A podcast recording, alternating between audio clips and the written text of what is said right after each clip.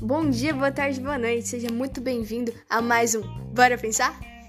Eu sou a Maria Luísa Souza Gasques e bora começar mais um podcast.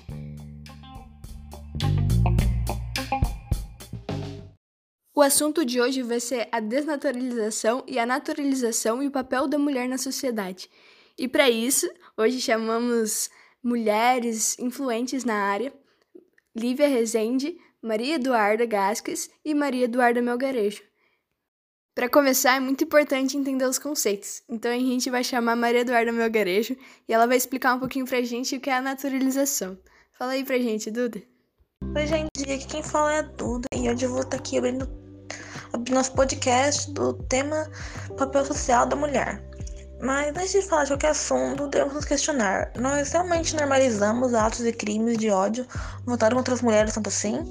Mas afinal, por que existe pensamento coletivo de machismo e misoginia?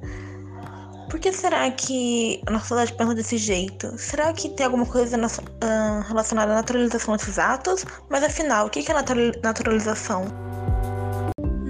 Naturalização é quando nós normalizamos algum ato ou ação, muitas vezes inconscientemente por causa do coletivo. Por exemplo, nós tendemos a normalizar relações heterossexuais, uh, não porque é mais certo, mais errado, mas apenas porque a sociedade normaliza isso, é claro, por muitos motivos, mas Uh, como a gente tende a normalizar, quando nós vemos alguma coisa diferente, como por exemplo casal homossexual, nós temos a olhar diferente pelo fato que nós somos normalizados e naturalizados a acreditar que o normal ou certo é heterossexual, sendo que isso aí não é verdade. Importantíssimo, Dudu, os assuntos levantados. Agora a gente vai chamar Maria Eduarda Souza Gasques para entender um pouquinho o que seria a desnaturalização. Oi, gente! Como a Maria Luísa acabou de me apresentar, meu nome é Maria Eduarda Gasques, mas geralmente me chamam de Du. E hoje eu vim falar, eu vou falar e a gente vai discutir um pouquinho sobre desnaturalização, que é o que faz a gente ser crítico e daqui um momento eu já vou explicar para vocês o que é. Sou formada né, em sociologia e em psicologia. E psicologia acho que foi muito importante para esse conceito de desnaturalização foi e é. Você tem que ajudar a pessoa a olhar o mundo por fora, a olhar uma situação por fora, sem levar em conta seus preceitos, suas crenças, mas olhar a situação por fora e ver os ambos lados. Então, isso tem muito a ver com o conceito de desnaturalização que a gente vai falar hoje, e é isso. Muito obrigada, Dudas, por nos explicar esse conceito que foi importantíssimo pra gente ir caminhando e entender o ponto que queremos chegar. Agora eu vou chamar a Lívia Rezende e ela vai falar um pouquinho pra nós sobre o papel da mulher na sociedade. Olá, boa tarde, boa tarde Maria Luísa, boa tarde a todos que estão nos ouvindo hoje. Fico muito feliz em falar sobre isso, porque com base em estudos, em tudo que vivemos, depois de anos de profissão, vim aqui falar sobre isso é de extrema importância. Então hoje eu vim falar sobre o papel social da mulher e principalmente o que a mulher enfrentou no passado. Para a gente dar abertura ao assunto, vamos começar pela questão de gênero, que diz respeito às relações sociais e aos papéis sociais desempenhados conforme o sexo do indivíduo. Enquanto o sexo da pessoa está ligado ao aspecto biológico, o gênero, ou seja, a feminilidade, masculinidade enquanto comportamentos e identidade. Então, o gênero trata-se de uma construção cultural, fruto da vida em sociedade. Além dessas diferenças na criação devido à cultura, mulheres e homens ao longo de boa parte da história da humanidade desempenharam papéis sociais muito diferentes. Você deve estar se perguntando, afinal, do que se trata o papel social? Então, segundo a sociologia, trata-se das funções e atividades exercidas pelo indivíduo em sociedade, principalmente ao desempenhar suas relações sociais ao viver em grupo. E é sobre isso que eu vim falar com vocês hoje. Logo passarei para vocês muito mais informação, mas por enquanto a gente volta com a Maria Luísa. Vamos levantar uma questão. Mas afinal, a gente realmente normaliza misoginia, machismo, uh, feminicídio contra as mulheres? E a resposta é sim, a gente normaliza e a gente. E muitas vezes isso inconscientemente. muitas mulheres elas normalizam atos machistas contra as mulheres, misóginos, muitas vezes sem perceber, porque a gente cresceu ouvindo que certas ações tomadas por certas mulheres elas são vistas de uma maneira X e Y, enquanto para homens não é a mesma coisa. E agora eu vim falar dessa desnaturalização. Então vamos começar o conceito. Então olha para a palavra desnaturar. Esse prefixo de ele significa alterar, mudar. Então, desnaturar é mudar algo que pra gente é natural. É mudar algo que está enraizado na nossa cultura, seja comportamentos, atitudes, ações, ideologias. E desnaturalizar-se não é acabar com a história de algo, não levar em conta a história, a origem de algo. Não, a gente tem que entender que tudo tem uma história, mas a gente também tem que entender que as coisas nem sempre foram assim. Se você conhece um mundo como o atual, ele não era assim há anos, há décadas atrás, as coisas mudaram. E essas mudanças são frutos de decisões de pessoas que tem tudo a ver com o interesse que elas têm. Num dado ponto, o homem falou: não, assim não dá mais, a gente tem que mudar. E é isso que é desnaturalizar-se, é um mudar um conceito que está enraizado na gente. E para a gente tentar explicar, entender um fenômeno social que a gente vê na nossa sociedade, a gente precisa procurar as causas disso que a gente está vendo. A gente tem que se questionar mesmo, porque todas as mudanças, todas as revoluções vieram de uma pessoa, de um grupo de pessoas que questionaram todas as revoluções e o mundo que a gente conhece hoje vem do ato de questionar e a gente não pode perder isso que é primordial do homem.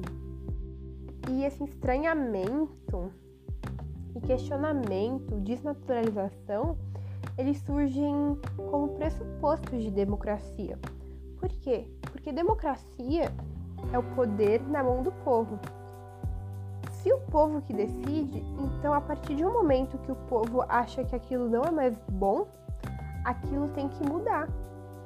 E a gente vê as pessoas se desnaturalizando muito no contexto pandêmico, onde elas param para refletir questões sociais, questões políticas.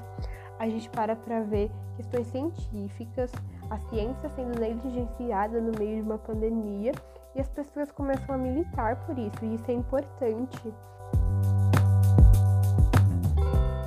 porque elas estão vendo que tem alguma coisa errada que tem que mudar. E isso é o poder do povo. O cidadão tem que ser crítico, entender a complexidade do mundo e ter essa arte de se questionar, de desnaturalizar-se. E isso não pode ficar só no papel. Obrigado, Maria. Então, agora retomando um pouco do que foi dito, a gente vai voltar um pouco no tempo para falar das mulheres antigamente. Que antigamente os tempos eram muito difíceis e a situação da mulher pior ainda. As mulheres ficavam restritas em seus lares. Meninas ou adolescentes dependiam da vontade dos seus pais, dos critérios de criação e educação dos filhos, ou seja, suas ações dependiam de escolhas feitas por outras pessoas.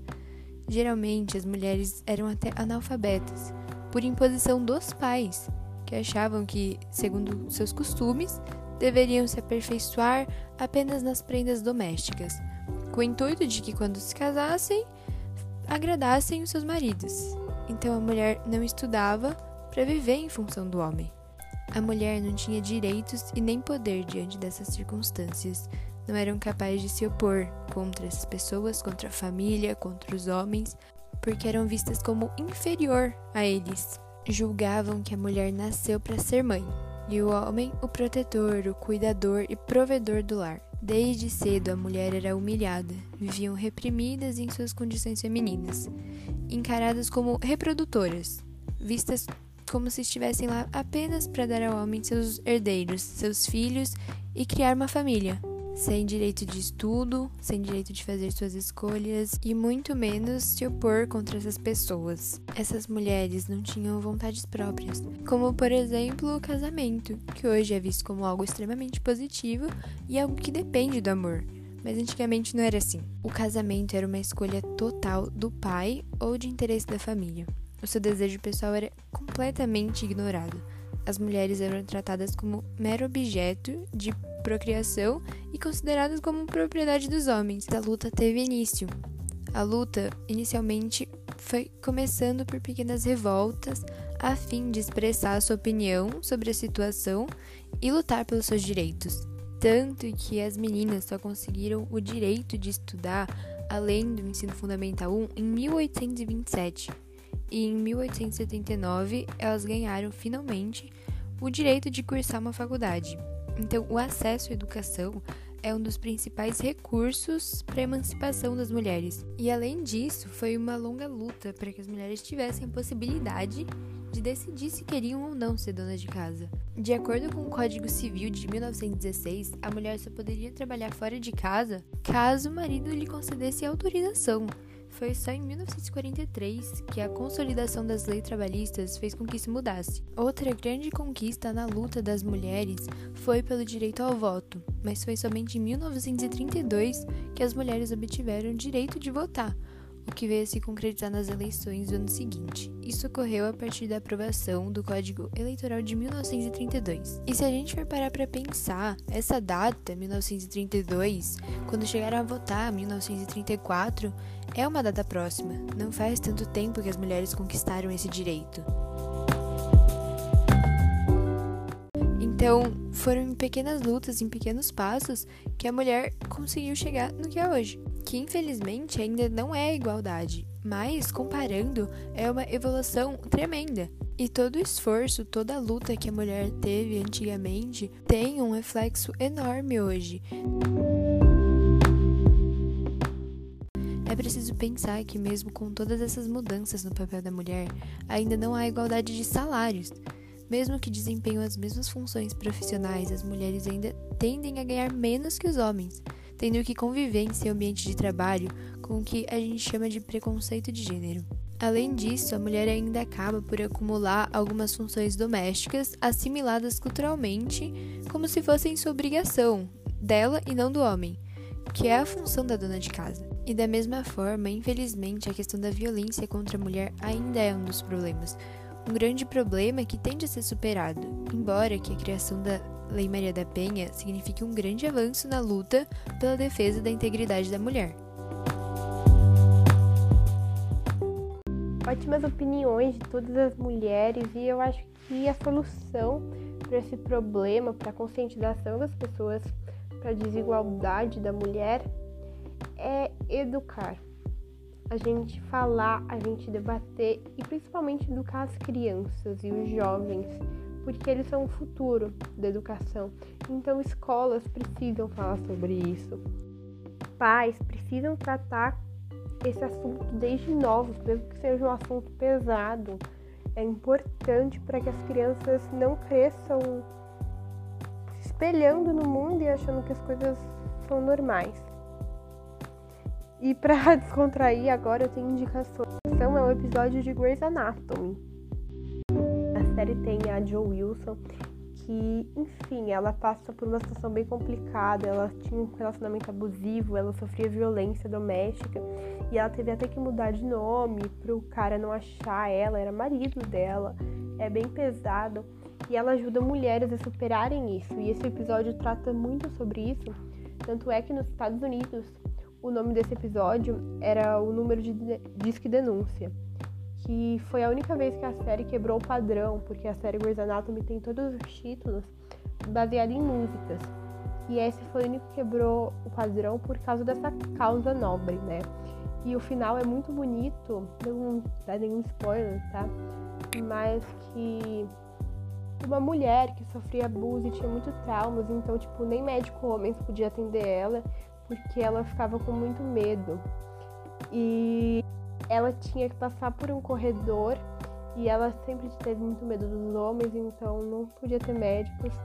e chamaram todas as mulheres, as enfermeiras, as médicas dos hospitais e colocaram elas nas paredes do corredor e ela passava no meio e elas comemoravam. É muito bonito. E é isso, minhas indicações. No álbum Mulher do Fim do Mundo, da Soares, a gente tem uma música chamada Vila Matilda, do qual ela descreve, ela narra a narrativa de uma mulher que sofria abuso do marido e que entre, as várias narrações ela fala como ela estava se arrependendo e caso ele voltasse para casa, ela botaria ele para fora, mostrando o empoderamento, como ela percebeu que aquilo dali não era comum, como ela percebeu que não era natural homem bater uh, e maltratar ela tanto assim, então ela decidiu se desvincular daquele ambiente, daquele relacionamento e expulsar ele da sua vida, mostrando que a, a naturalização de um ato é de fato muito presente na sociedade. ainda mais essa música, que ela descreve muito bem o que aconteceu com essa Vila Matilda, a Matilda da Vila. Então, para finalizar, a pergunta principal que ainda vem à tona é: qual o papel da mulher na sociedade atual? A gente pode afirmar que a mulher de hoje tem uma maior autonomia, liberdade de expressão, tem seu corpo, suas ideias e posicionamentos emancipados, que antes eram sufocados, eram presos ao homem. Em outras palavras, a mulher do século XXI deixou de ser coadjuvante para assumir um lugar diferente na sociedade, com novas liberdades, possibilidades e responsabilidades, dando voz ativa ao seu senso crítico. Deixou-se de acreditar numa inferioridade natural da mulher diante da figura masculina nos mais diferentes âmbitos da vida social.